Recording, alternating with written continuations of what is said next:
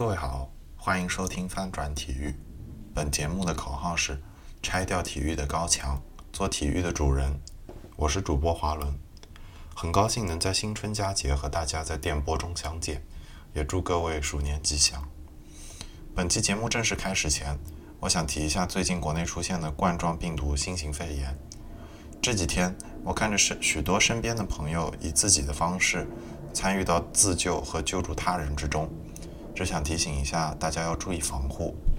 出入公共设施前，请务必戴上口罩等其他可能的保护措施。无论身在哪里，最终能帮助到你自己的，可能也只有你自己。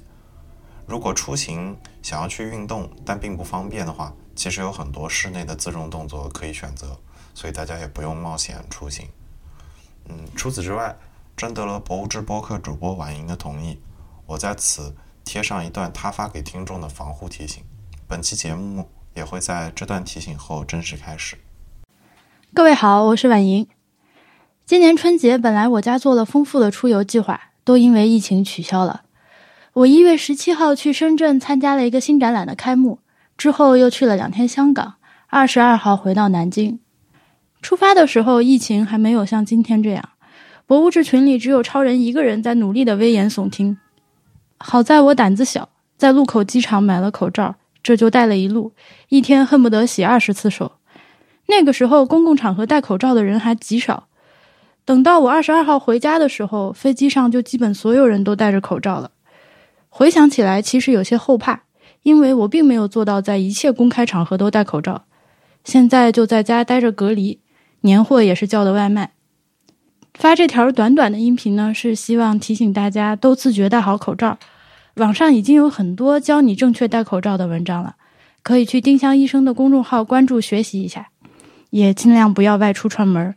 一大堆亲戚朋友聚在一起热闹真的很危险。不能因为自己居住的城市还没有病例就掉以轻心，病毒是有潜伏期的，出现症状到确诊也需要时间。还没出现确诊病例不代表没有。面对疫情，宁可神经过敏些。电视上有些专家。接受采访的时候，还在往好话上说，安抚着我们很快会控制住疫情的，请大家本着对自己负责的态度，自动过滤这些安抚的话，只听事实，只看事实，把警戒程度自动比官方推荐的提高一级，战略上藐视，战术上重视。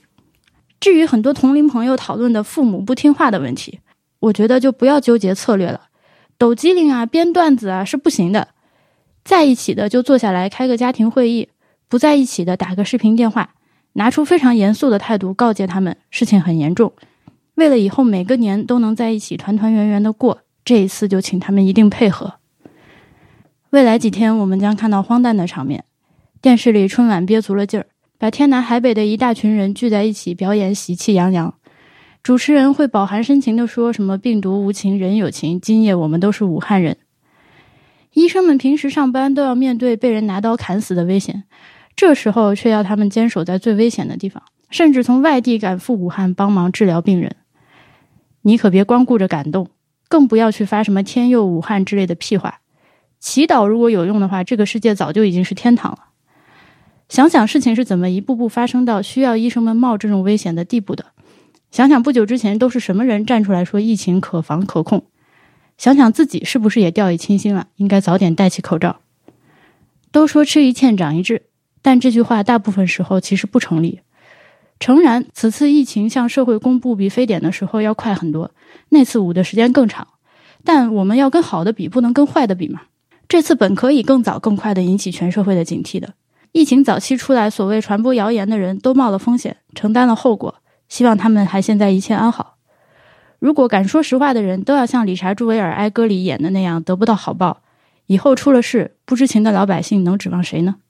还要提醒大家，节后返工的时候尤其不能掉以轻心。疫情不会因为春节放了几天假就神奇的消失，反而有可能因为春节人口大流动，在节后愈演愈烈。口罩、酒精、免洗洗手液这种东西，如果剩的不多了，等快递恢复之后，记得再囤一点，做好疫情可能会持续几个月的心理建设。难以想象这种话是从我嘴里说出来的。多喝水，多运动，规律作息，珍爱免疫系统。这个时候，要是不小心得了普通感冒或者流感，搞得发起烧来去医院，那就太麻烦了。最后，祝各位不管在哪儿，不管跟谁一起，都能过一个无病无灾、健康平安的年。这期节目原本还想着重讨论一下女排夺冠的电影和改名的事件，但如今春节档电影都全部撤档，除了对电影行业带来了巨大的震荡，这可能也意味着大家都会选择在家里过春节。于是这一期关于电影的讨论只好作罢。那除此之外呢？我认为还有很多体育赛事可以在春节期间选择，所以我着重挑了几个，包括大相扑的春季场、澳大利亚网球公开赛、NFL 的职业赛和超级碗、足球的吴磊这一轮的比赛，还有贝拉托综合格斗的机械婆的比赛。那我会一一做一个介绍，然后提到在国内有什么呃收看的渠道，然后这个比赛有什么值得关注的地方。那么就我们让我们开始吧。第一个要推荐的呢是相扑二零二零年的第一个赛场，也就是春季赛场，这是在东京的两国国际馆举行的。其实这个比赛已经从十几天前就开始了，春节之后它是大年初一跟大年初二都会有，国内的时间应该是下午。呃，如果你想要看十两的比赛的话，可能从中午开始就可以看，但是在国内不是很好找直播的方式。关于相扑运动，如果想要了解的更多的话，欢迎去听我地狱系列关于相扑和蒙古选手的那一集。那我这里能给出的两个观看的方式，一个是在哔哩哔哩上面有一个 UP 主，他会搬运一个每天比赛的集锦，他叫亨德尔修利者，在 Show Notes 里面可以找到他的链接。可以在哔哩哔哩上看。如果就是海外用户的话，可以直接使用 YouTube 搜索 Sumo Live，大概在比赛时间的时候搜索 Sumo Live 就可以。或者你直接搜索一个频道叫做 Nato N A T T O S U M O，就可以直接看直播。嗯，春季场的相扑比赛进行到现在有几个看点吧。第一个我列的是，嗯。两个横纲在这个赛场都休场了，这就意味着两个最高级别的东西两队最高级别的力士都不在，所以也有可能看一看，嗯，未来横纲的人数是不会出现变化，尤其是鉴于这两个横纲看起来都，嗯，可能带伤，然后看看下面的选手有没有机会冲上来。现在论战绩，今天已经结束的是十三比赛日，所以马上。嗯，大年初一的是十四比赛日，一共有十五个比赛日，所以已经进入最后两天了。那前十三个比赛日的结果下来，现在排的战绩最前面的三个人是，嗯，正代、德胜龙跟桂景胜。小代、托库小六，嗯，塔克克塔卡克修。他正代跟德胜龙都是十二胜一负，而且他们俩都是前头都是马嘎西的，都就是在参加。大相扑墓内力士比赛中最低的一个级别，所以他们俩算是这一届比赛中杀出来的两个黑马。看看这两个人现在看起来是最有希望夺得东京赛场的冠军的，看看有没有机会。然后紧随其后的桂景胜 Takaki 修，他是大关级别的力士，在横纲休场的时候，他就是全场最高的级别的力士了。他现在是十一胜二负。但是不知道前面的正代跟德胜龙会不会有哪一个人，或者是两个人同时滑坡，才能给桂景胜一个夺冠的机会。那除此之外呢？除了排在最前面几个选手，我还想要推荐的一个选手是小个子的一个选手，叫做严鹏 （In Ho），他也只是一个前头，就是这几这个比赛里面等级最低的一个选手。但他的特殊之处在于。他可能是全场个子最小的选手，我不记得他跟伊修啦谁的身高比较矮，他他没有一七零，然后他体重是九十九公斤的样子，这在相扑里面其实是非常轻的，绝大多数选手都很容易达到一百四十公斤、一百五十公斤的体重，所以他比别人轻了三分之一不止。他之前的比赛中有一场输给了一个来自格鲁吉亚的一个大官啊，一个一个前头选手。叫做利之星，他的嗯念法是托奇诺星，然后他那场比赛就是直接被对方举起来了，因为励志星就是以力量大著称的，他整个人被举起来，然后被对方拎起来，走了几步放出去，所以有点尴尬。这也能看出他体型对于他打相扑比赛的劣势。但这也恰恰就是，嗯，严鹏的比赛非常受欢迎的一个原因吧，就是他被很多人称为是路人最有路人缘的一个选手，因为他的个子小，所以看每场比赛都像是以弱胜强。而且昨天呢，第十三比赛日，只有不到一百公斤的他，居然把一百五十五公斤的对手举腿把对手抱了起来，直接推出去，非常非常了不起。他现在的成绩好像是八胜五负。对于前途选手来说也很不错，也希望未来严鹏有一天能够拿到哪一个赛场的冠军。除此之外，就是我前面提到的这些这几个选手，他们都是在墓内历史级别的比赛。但除此之外，大相扑还有十两级别的比赛，就是比木内要下一级别的十两级别的比选手的比赛。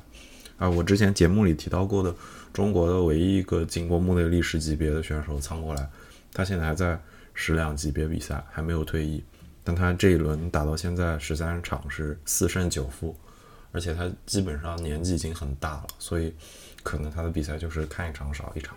如果有人感兴趣的话，嗯，可以根据我上面给出的两个链接去尝试去观看。第二个要推荐的运动呢是 NFL，就是美式橄榄球。这个运动其实我说实话我没有什么资格来介绍。因为我平时关注的没有那么多，但是因为马上要迎来的是职业碗全明星赛和年终总决赛超级碗，所以我觉得还是应该提一下。简单来说，如果大家不熟悉这项运动，像我一样的话，你就可以当做看一下全美最流行的运动，毋庸置疑最流行的运动，它每年最重要的比赛是什么样的。有很多美国朋友甚至会戏称，或者说在美国生活过的朋友会说。嗯，超级碗是每一年的美国版的春晚，尤其是时间经常也不用差很多，所以感兴趣的话，大年初二是 NFL 的全明星赛，就是职业晚，是二十七日的凌晨四点，然后超级晚是二月三日早上的七点半。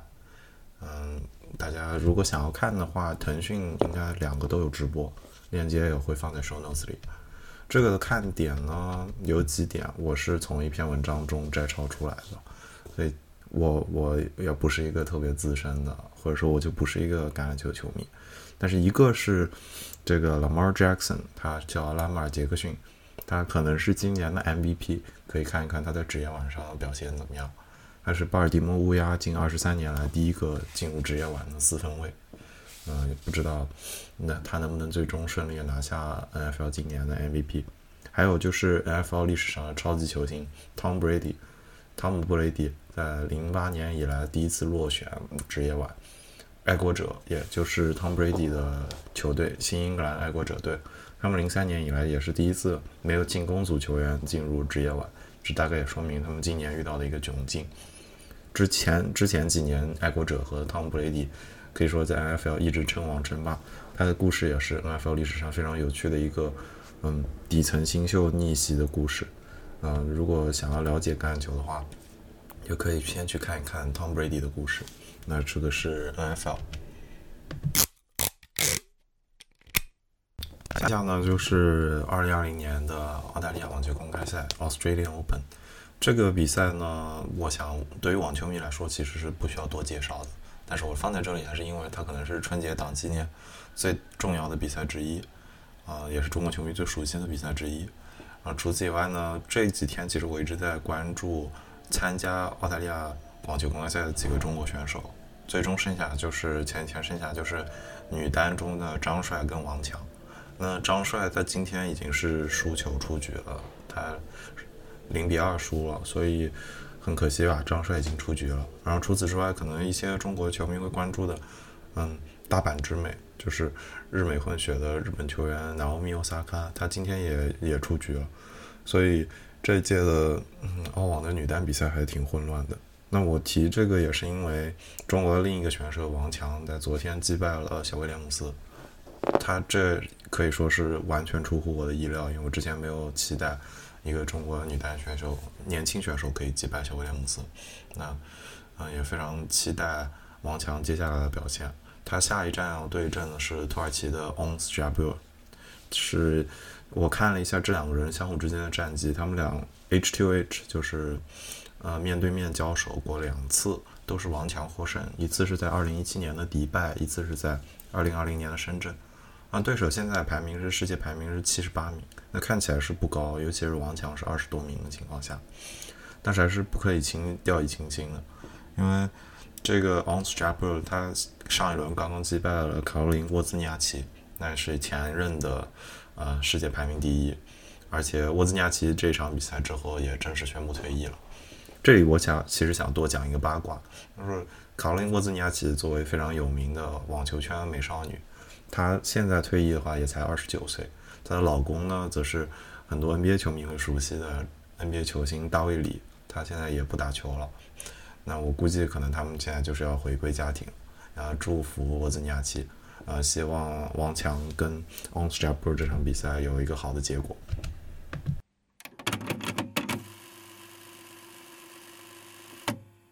接下来要推荐的呢是综合格斗里面的这个周末的比赛。UFC 这个周末也是有比赛的，但是这个周末的比赛好像没有什么特别辉煌的选手，不像上一周 Conor McGregor 跟嗯跟牛仔 Donald Cerrone 的比赛，所以这个周末 UFC 比赛如果格斗迷想看的话也是可以了。但是我觉得这周末综合格斗圈最大的比赛可能是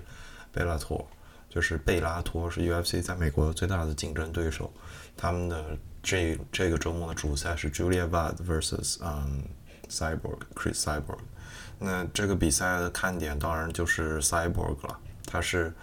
嗯，可能是曾经是世界上最有统治力的女子选手，甚至有好几年间，大家认为没有女子选手敢于去哪怕去挑战 Cyborg。他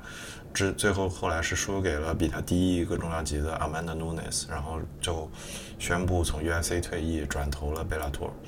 那。对面的 Julia Buck 是贝拉托从创立了 Featherweight 羽量级这个级别以来的，呃，一直以来的冠军，所以这一场相当于是贝拉托自己的冠军对阵世界上曾经最伟大的 Featherweight 或者是最伟大的女子选手，嗯，也很期待这场比赛。这一场的话是二十六号，是二十六号下午一点，那，嗯。如果我估计应该国内的话，爱奇艺应该是有直播的，因为爱奇艺之前有跟贝拉托尔有合同，所以他们应该会直播这场比赛。嗯，我有一个好朋友叫乔博，他是之前为爱奇艺解说过贝拉托尔比赛，但是不知道，嗯，这一场他可能赶不上。但是各位还是可以关注一下，或者也可以关注 UFC 这周末的比赛。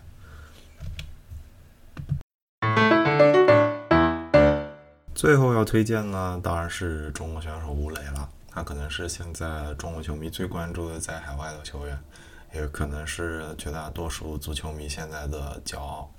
那吴磊这周末比赛是二十五号，也就是大年初一的晚上的八点，所以这个时间其实是非常好的。而且这周末他对西班牙人对阵的是阿德雷蒂的表报。就是毕尔巴鄂竞技，这正是我之前最近一期地狱系列刚介绍过的毕尔巴鄂市的足球队毕尔巴鄂竞技，所以也很期待这场比赛吧。某种意义上说，嗯，毕尔巴鄂这两年的境况一直不怎么样，但是西班牙人今年是真真实实的站在了降级的边缘，所以不知道吴磊这场能不能得到出场机会。最近西班牙人也签下了很多进攻线的球员，那也希望吴磊能，嗯，好好表现吧。也希望，如果吴磊能进球，也算是给大家送上一个春节的礼物。那这一期的呃春节期间的体育赛事收视推荐也就录到这里。如果大家喜欢这期节目的话，欢迎在微博上搜索“翻转体育播客”，或者是把自己这档节目推荐给身边的朋友，或者在喜马拉雅或者在苹果的平台上为节目打一些好评。如果你喜，如果你有很多的建议想要分享，也可以。看 show notes 里面的邮件链接，给我写邮件反馈，谢谢大家，祝各位新春快乐。